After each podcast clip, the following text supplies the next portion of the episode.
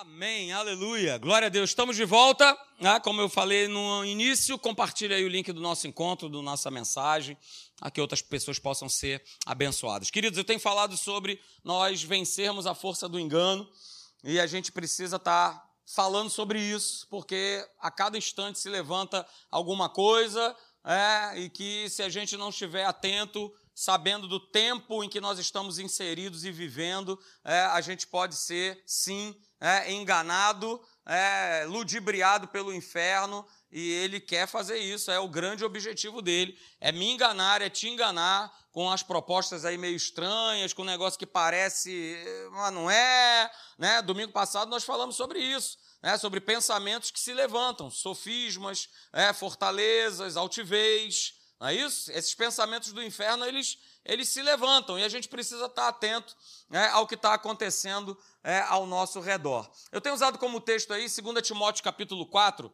verso 3 e 4, da, no texto da Bíblia Viva, diz assim, olha, porque chegará uma época, e essa época já chegou, tá bom? Quando as pessoas elas não ouvirão a verdade, mas elas sim andarão de um lado para o outro, procurando mestres, procurando pessoas, pastores, que lhes digam apenas aquilo que elas querem ouvir. É como eu sempre falo, queridos, essa igreja aqui ela poderia estar lotada com gente lá embaixo, botando né, pelo ladrão, se alguém que tivesse aqui em cima tivesse apresentando né, um Jesus que não é aquele que nós conhecemos da palavra de Deus. E igrejas, pregadores, líderes têm feito exatamente isso. Tem trazido né, um evangelho de pode tudo, que é tudo tranquilo, é tudo fácil, beleza, vamos embora, você faz o que você quiser, você vive da maneira que você bem entender, tá tudo certo, no final das contas você vai ser salvo. Pô, beleza, a turma quer isso mesmo. Vou viver na bandalha, na gandaia, no final das contas eu estou salvo, então beleza. Só que não é isso que a palavra de Deus ela nos mostra. Não é isso que a palavra de Deus ela apresenta. Olha só, as pessoas estão procurando pessoas é, para que essas pessoas elas venham falar aquilo que apenas elas desejam ouvir. Elas não ouvirão, olha o que está escrito, aquilo que a Bíblia diz, mas elas sim seguirão alegremente as suas próprias ideias, o quê? Desorientadas, enganosas, desencontradas. Nós precisamos é, entender muito bem isso. E eu quero trazer também esse texto, é, lá de 2 Timóteo, capítulo 3, a partir do verso 1, também na versão da Bíblia Viva, tá? 2 Timóteo 3,1, diz assim: olha, é importante, né, Paulo falando com Timóteo, cara, é importante você saber isso também. Que nos últimos dias, olha aí, e eu grifei aí, vai ser muito difícil ser cristão. Alguém concorda com isso? Já tem lugar aí, no Brasil, ó, escolas, não, esse negócio de Deus te abençoe, não pode mais falar. Acabou. Não pode mais. Fim de papo. Game over. Nada de negócio de Deus, de Jesus. Pode parar com esse papo aqui. Para com isso. Nos últimos dias vai ser muito difícil ser cristão. E aí Paulo ele explica o porquê. É? No verso 2 diz assim: porque as pessoas elas só amarão a si mesmas. E elas amarão a si mesmas e ao dinheiro. E diz lá que elas serão orgulhosas, elas serão fanfarronas, elas zombarão de Deus, elas desobedecerão aos pais, olha só, sendo ingratas com eles e completamente mais. Olha o verso 3. Serão duras de coração e nunca se submeterão aos outros. É o que está acontecendo? Uh! Ah, serão sempre mentirosas e desordeiras e não se incomodarão com o quê? Com a imoralidade. Opa, é o que está acontecendo hoje? É claro que sim. Está escrito. O tempo é o tempo de hoje. Não se incomodarão mais com a imoralidade. Pelo contrário, é tudo normal. É tudo normal. Hoje eu vi, hoje tem uma notícia, eu achei interessante, que o governo estava é, abrindo exames gratuitos para mulheres fazerem câncer, é, exame de, de mama, né? Para prevenir o câncer de mama. E falou também que os homens também podiam fazer. Como assim? É, é. Que isso, pastor? Mas é tudo normal. Se eu começo a entrar numa plataforma que eu acho um negócio desse normal, e rapaz, eu estou já no engano. O inferno já está me fritando e eu estou achando que está tudo certo.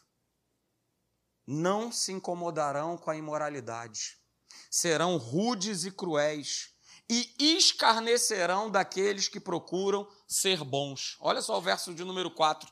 É, atraiçoarão seus amigos, serão irascíveis, serão inchadas de orgulho e preferirão divertir-se a adorar a Deus. É o que mais acontece.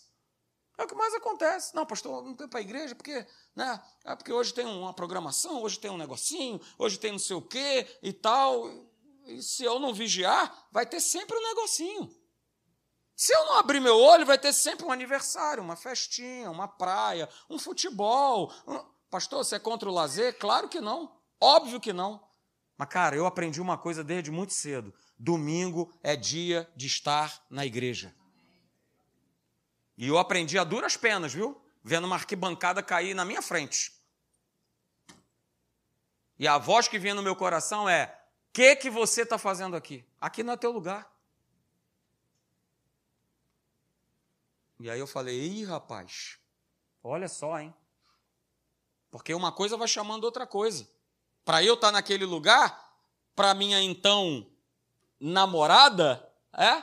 Eu falei para ela que eu ia estar tá na igreja. Não, não. À noite eu vou estar na igreja.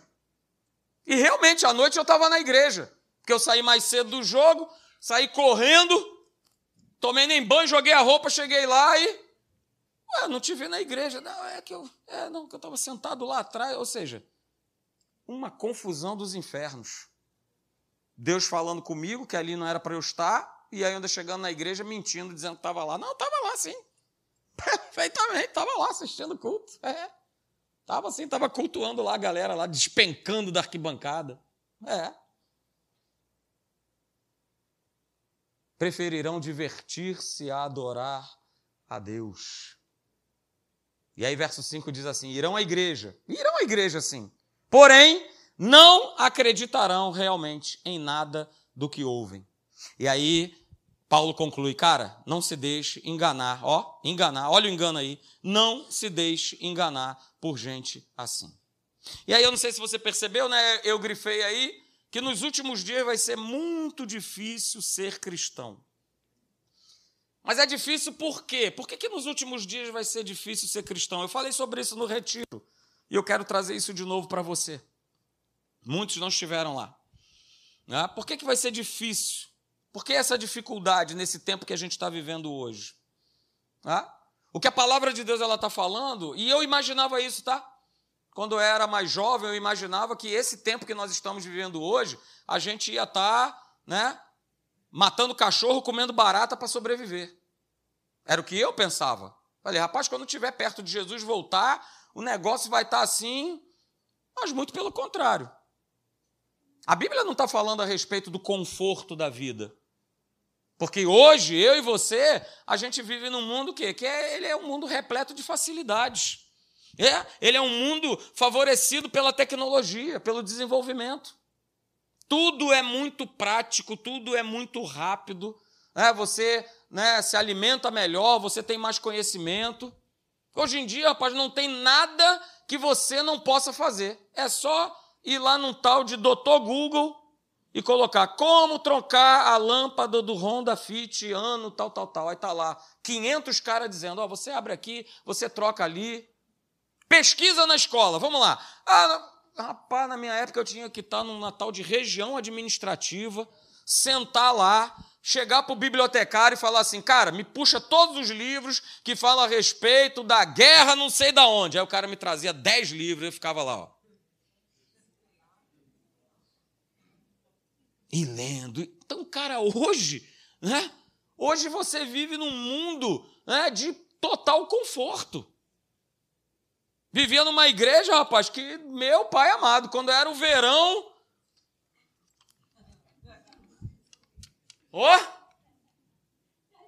era, tadinho, é, é, não era fácil. Mas hoje vocês estão aí o quê? Olha aí, ar-condicionado, oh, maravilha. Que maravilha, que benção, né? Mesmo em meio a uma pandemia, mesmo em meio à guerra, à crise, a dólar que sobe, que cai, que desce, louvado seja Deus porque não nos falta nada. Vou repetir. Apesar de toda a pandemia, de toda a guerra, de todo o desgoverno, de toda a roubalheira, de tudo que possa acontecer, não nos falta nada. E não vai nunca deixar de faltar. Então é muito interessante a gente poder perceber isso. Então, queridos, hoje, é, em todas as áreas praticamente da, da nossa vida, está tudo muito melhor. Então, o que, que a Bíblia está querendo dizer que nesses últimos dias vai ser muito difícil ser cristão. Na verdade, Paulo, nesses dois textos que nós lemos, é, ele quer mostrar o seguinte, é, e eu coloquei aí. Ele quer mostrar duas coisas que você precisa compreender.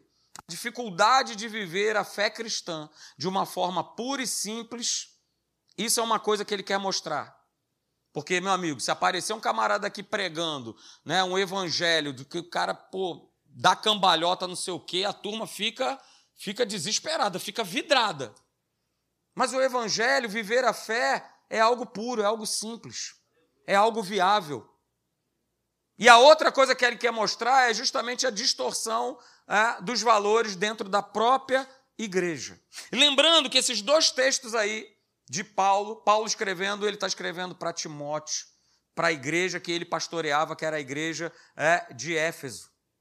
Então, queridos, essa questão né, de, vou voltar lá, de nos últimos dias vai ser muito difícil ser cristão, tem a ver é com o comportamento, com as atitudes das pessoas. Porque nós temos observado exatamente isso. Né? O ímpio, aquele que não conhece a Jesus, cara, a turma está fazendo coisas que você jamais imaginou que fizessem. A gente vê isso a todo instante. Só que né, o comportamento também tem piorado daqueles que congregam, daqueles que estão dentro das igrejas. Então, Paulo, ele nos dá esse alerta para que a gente possa ter sabedoria e cuidado, para que nós não venhamos a ser enganados e nós não venhamos o quê? A apostatar da nossa fé. Porque se eu e você nós não vigiarmos, nós vamos sim apostatar da fé. As coisas né, que nos circundam no nosso dia a dia, elas começam a tomar um espaço que elas não têm que tomar. Que elas não precisam tomar. E com isso, né, os valores da igreja, os valores cristãos, a gente começa a deixar de lado para a gente começar a viver a tal vida do politicamente correto. Vou falar para vocês com todo amor e carinho. Sou pastor, amo vocês demais. Eu odeio esse politicamente correto. Eu odeio. Porque eu aprendi pela palavra que o certo continua sendo certo e o errado continua sendo errado. Eu não tenho que ficar de somebody love com ninguém para poder viver a minha vida. Mas tem gente que acha que isso é normal. Que é, não, é, não, é, ah, já sei, você fala isso porque você é, é milico. Então, porque você é milico, não tem a ver com milico, tem a ver com ser filho de Deus. Podia ser qualquer coisa. Mas a gente está vivendo num mundo que é onde esse politicamente correto, ele domina. E ele domina, e aí eu começo o quê? A fazer concessões, e aí, sorrateiramente, o inferno ele vai entrando, ele vai entrando, como ele entrou na vida de Adão e Eva. Você conhece o texto, a gente já falou sobre isso. Nós já falamos sobre isso, queridos. A serpente falou para a mulher: Que é isso, Eva? Não é bem assim, não. É isso aí. Os tempos agora são outros, é modernidade. Ó, são novos tempos. A mesma conversinha fiada que ele usou com Eva, ele vai continuar e ele continua usando nos dias de hoje. Não vai te acontecer nada, cara. Faz o que você bem entender, vive do jeito que você quiser, faz o que você quiser. Ih, rapaz, como é que é? Não, não, sexo antes do. Não, que nada, rapaz. Vai pra galera, faz o test drive aí, vê se dá certo, se não der, se não der também, vai para outro, e pula na mão de outro, cai na mão de outro, de outra. E é uma loucura, uma bagunça total. E vamos que vamos. É isso que o diabo faz. E essa argumentação, essa conversinha fiada, ela sempre vai fazer sentido. Ela vai sempre ser agradável o quê? A minha, a minha carne. Ela vai sempre, ah, que aí, qual, é o problema, rapaz? Domingo, qual é o problema? Não, vai fazer o que você tem que fazer. É só um domingo só, mas o domingo só pode ser o domingo que vai mudar, que vai transformar de uma vez por toda a tua vida. E eu rolei essa bola porque, não, não, Tal, tá chegando aí uma parentada aí que vem do norte, tal, tem que receber ele. Eu amo a frase do pastor Hélio. Eu adoro, meu pastor. Aleluia. Galera, é o seguinte, tem comida na geladeira, come aí à vontade, eu vou para a igreja. Se quiser vir comigo, vem, se não quiser, fica aí, come. Mas eu não vou deixar de estar na casa de Deus porque chegou o parente, porque chegou sei lá quem. Ah, pastor, você está sendo muito radical. Ei, hey, nos últimos dias, cara, se eu e você nós não vivermos a radicalidade do evangelho, eu não sei onde é que você vai parar. Não dá mais para ficar no somebody love. O diabo vai tentar te enganar e me enganar. Com um pensamento, com uma historinha, com um argumento, em todas as áreas da nossa vida, queridos. Todas elas. Então a gente já falou aqui que se eu mantiver esses pensamentos errados, que o Espírito Santo nos alerta, nos mostra que é errado, que não é legal, que não está certo. Mas se eu continuar, não, aqui está tudo certo. Ah, não, olha aí. É, é. A gente acaba sendo controlado por engano e esses pensamentos errados, eles dominam.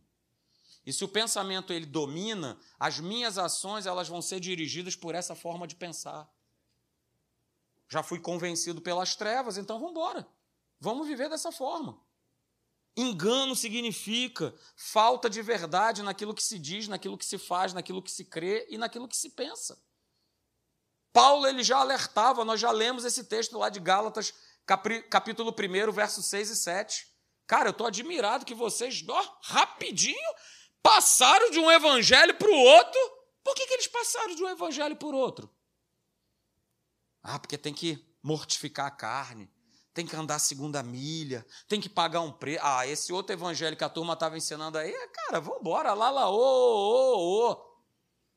Mas que calor, ô, ô, ô. Então vamos embora. Vamos, vamos que vamos.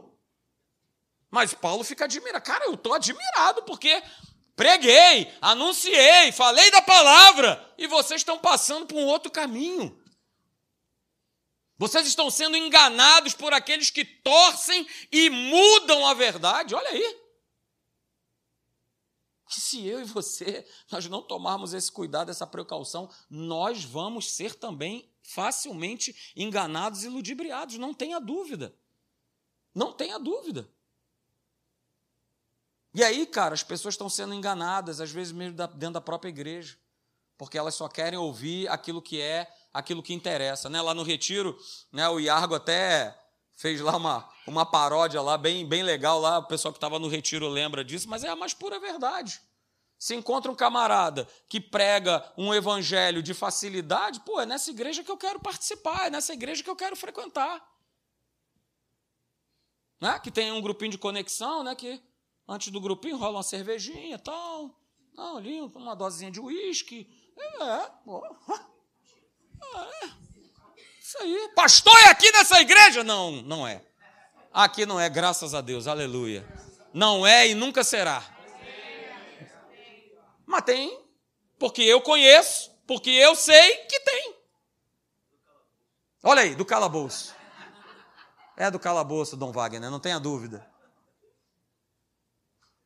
E sabe o que é interessante, querido? Jesus ele já havia feito esse alerta também.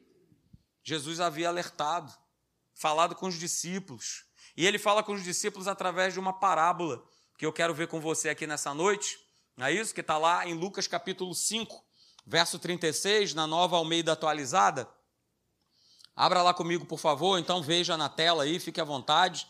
Jesus ele fala, ele dá esse alerta para os discípulos também, falando o seguinte para eles: olha, ele contou para eles uma parábola. Ninguém tira um pedaço de uma roupa nova para colocar sobre uma roupa velha.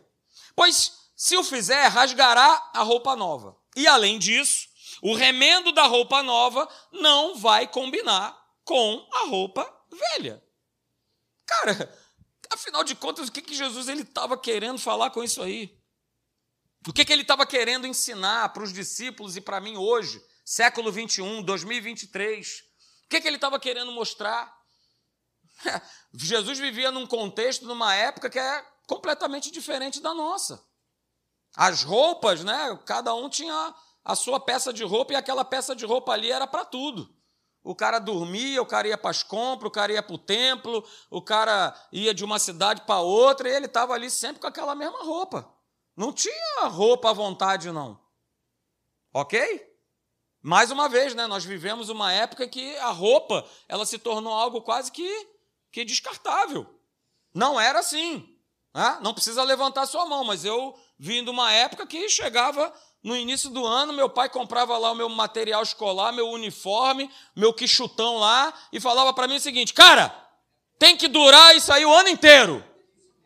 Mas como durar o ano inteiro? Se o moleque crescia, o pé crescia, é o que chute era para tudo, era para jogar bola, para correr, para pular. Aí eu me lembro que eu amarrava o cadarço aqui na canela toda, só que de tanto amarrar ele ia arrebentando, arrebentando, arrebentando, arrebentando. Chegava um ponto que só dava para amarrar ele ali no final do ano. Já estava já com um buraco na sola. A calça, né, já estava vindo aqui. É isso? O fecheclé da calça, eu lembro disso como hoje, né? Não fechava mais.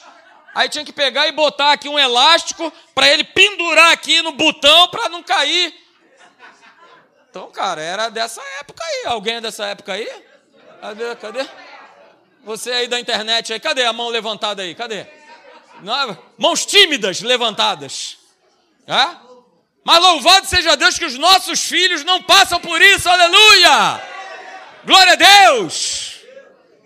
Obrigado, meu pai. Glória a Deus. Mas é mais ou menos o que Jesus vivia lá na época dele. Era aquela muda de roupa e ponto final. Ele mesmo falou lá em Mateus capítulo 11, verso 8, que aqueles que vestiam roupas finas, que tinham guarda-roupa repleto, eram aqueles que viviam nos palácios. Essa turma, sim, né? Como você hoje em dia, né? A Mariette lá abre aquele armário, aquele closet. Qual é o vestido que eu vou usar hoje?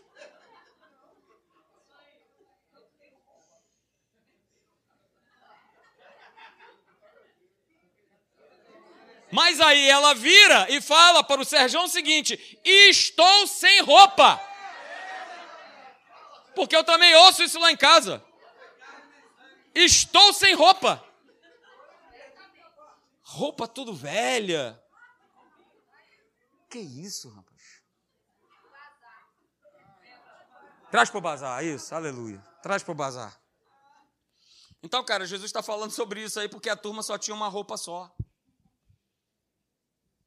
Então você imagina, você viver com uma única roupa e essa roupa, o que, que acontecia com ela? Ela se desgastava, ela rasgava, ela furava.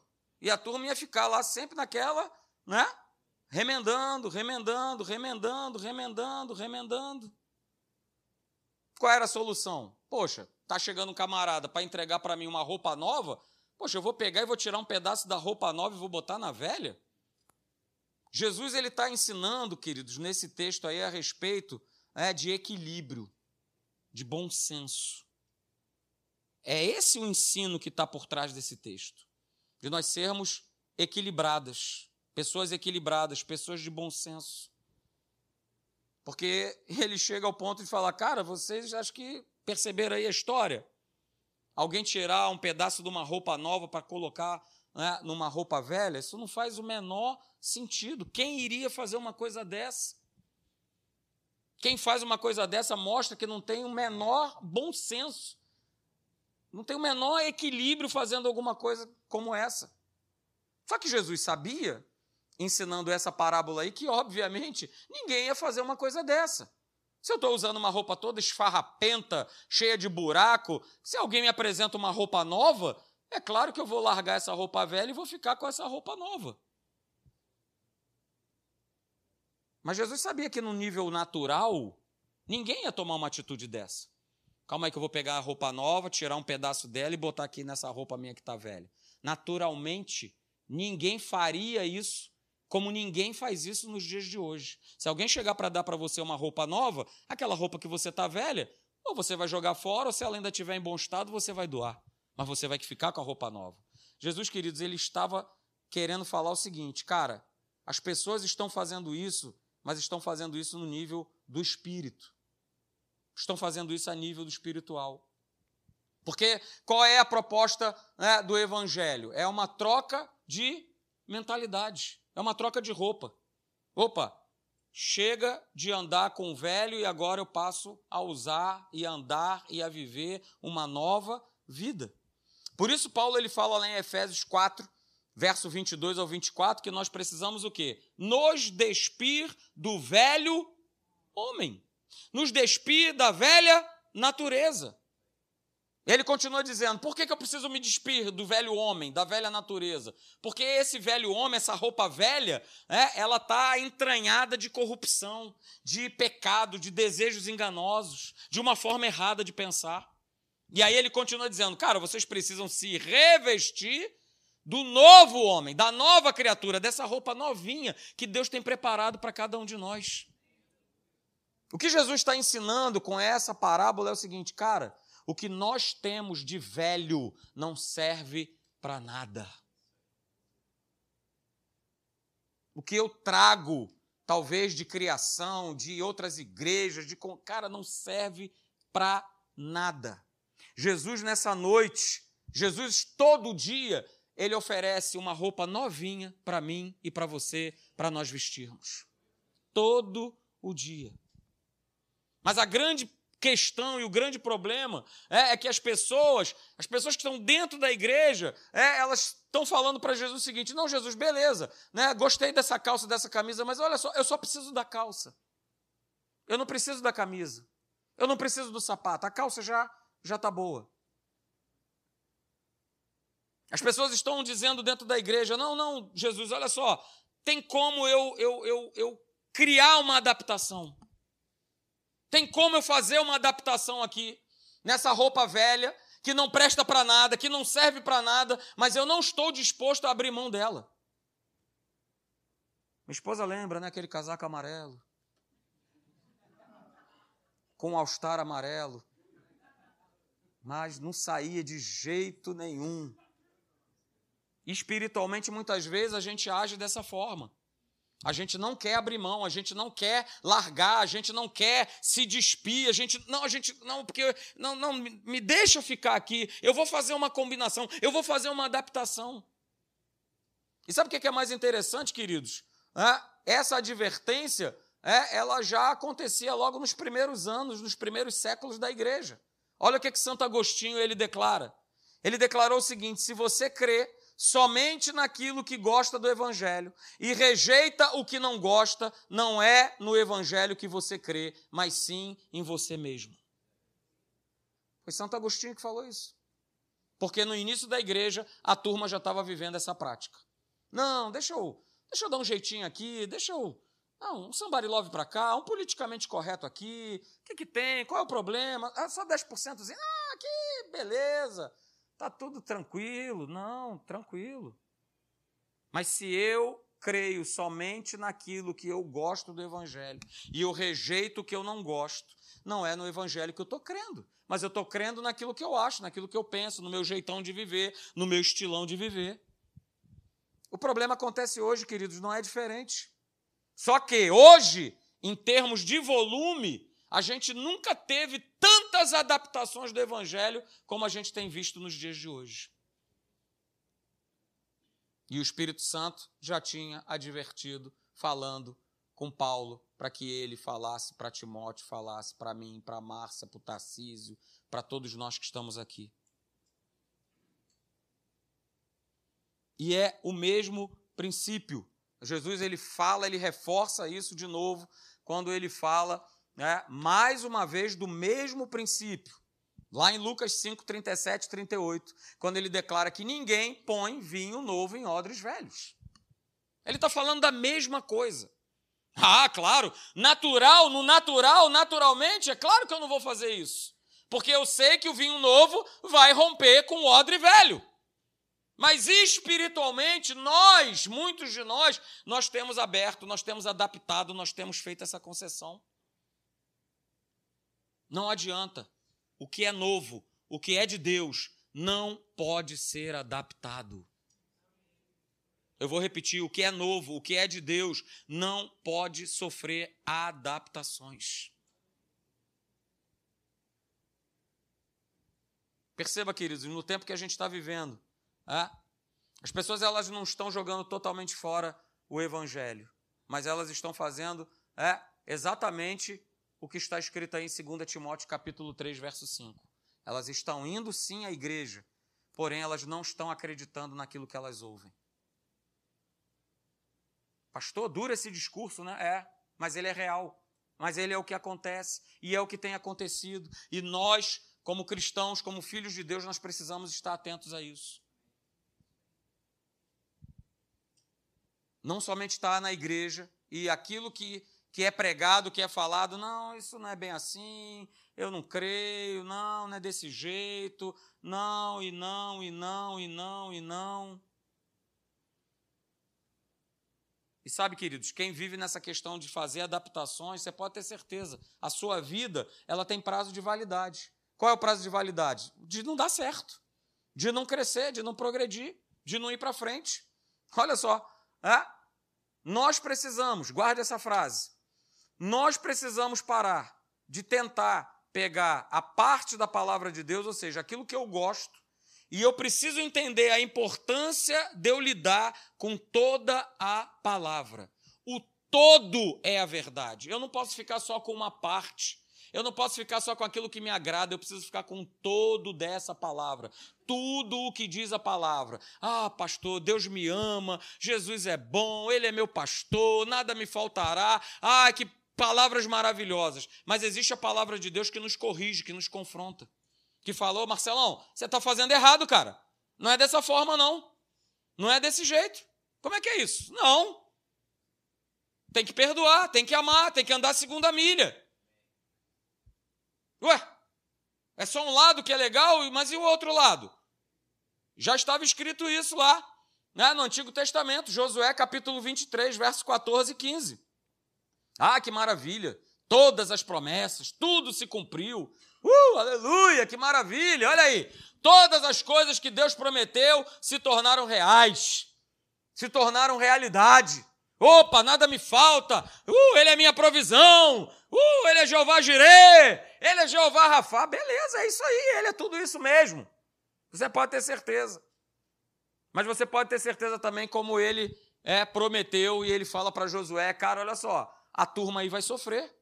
Porque eu falei, faça desse jeito, e eles não quiseram fazer. Eles o quê? Desobedeceram. E a gente sabe que desobediência traz uma consequência. Não é porque Deus ele é mau, não, é porque eu desobedeço, eu me afasto dessa presença, eu me afasto dessa palavra. E não tem como, né? A bênção, a mão do Senhor estiver sobre a minha vida se eu estou andando em desobediência. Então não adianta, queridos, querer só uma parte, eu preciso viver o todo. Eu vou repetir: não tem como viver uma parte do Evangelho, eu preciso viver o todo. Porque existem promessas que vão se cumprir na vida daqueles que creem e que obedecem. Mas olha, existem também advertências para aqueles que duvidam e desobedecem. E eu não posso deixar elas de lado, eu não posso jogar para debaixo do tapete. Não, desobediência traz consequência. Pecado traz consequência. Esse é o todo da palavra. Mas as pessoas hoje em dia elas querem é um evangelho aonde não haja advertências, aonde não haja correção, porque esse é o espírito desse mundo. Vai falar para alguém que, poxa, meu irmão, pô, meu amigo, ó, isso aí não é desse jeito, tá errado. Nossa, ganhou inimigo. E na igreja, esse espírito ele quer entrar dentro da igreja. Porque ninguém mais quer ser corrigido. Não é uma correção pessoal do que eu acho, do que eu penso, mas é do que a palavra diz. Cara, olha só, não faz isso que você vai para o buraco. Ó, você está se envolvendo com uma pessoa é, que não tem comunhão com Deus, é uma pessoa que está vivendo nas trevas. Ó, sai fora. Não, que isso, pastor, vou trazer para o evangelho. Ih, pá, ah, que isso. Beleza. Vai ver onde é que está hoje em dia. Não está. Mas a advertência foi dada. Cara, deixa eu te falar uma coisa. Quando a gente se envolve com alguém que está nas trevas, muito provavelmente é para as trevas que você vai. Ah, pastor, há exceções? Ah. Mas eu não vivo pela exceção, eu vivo pela regra. Eu vou repetir. Nós não vivemos pelas exceções, nós vivemos pela regra. Viver pela exceção é um perigo muito grande. E que você precisa entender que nós não fomos chamados para viver pelas exceções. Nós fomos chamados para viver pela palavra. A palavra é o meu manual de vida e prática. A palavra é a regra, é ela que coloca os limites na minha vida. Por que, que o mundo anda tão louco, tão perdido? Porque não creem mais nesse livro. Livro que é a base de tudo. De tudo. Esse livro aqui você sabia que é a base do direito? Você sabia que esse livro aqui é a base da medicina? Sabe, esse livro, esse livro. Mas as pessoas têm só rejeitado esse livro. Então tome cuidado, queridos. Tome cuidado com uma mensagem, com alguém que fala assim: olha, cara, a tua vida vai dar certo o tempo todo. Beleza.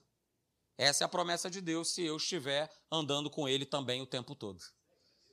Mas se eu estou vivendo fora do Evangelho, se eu estou vivendo no mundão, fazendo o que eu bem entendo, eu preciso virar para você e falar, cara, sai dessa rota que você está indo para uma rota de morte. Que isso, pastor? Deus é bom! É! Deus é bom, mas o capeta é dos infernos. E ele quer peneirar a minha e a tua vida.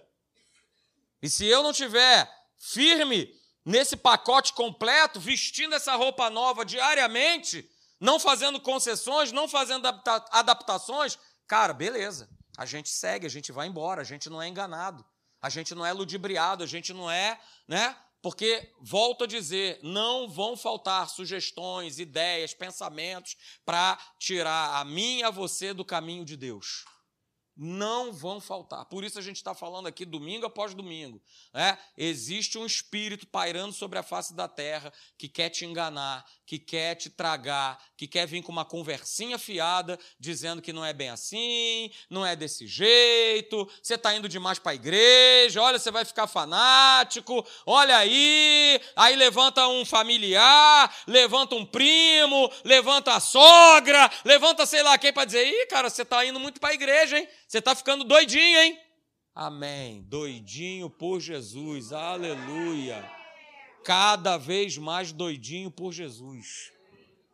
E vou te falar, cara, não tem a ver com ser pastor. Porque eu já estou nessa caminhada há muitos anos e eu aprendi, cara, que eu, rapaz, eu tenho que estar tá na igreja.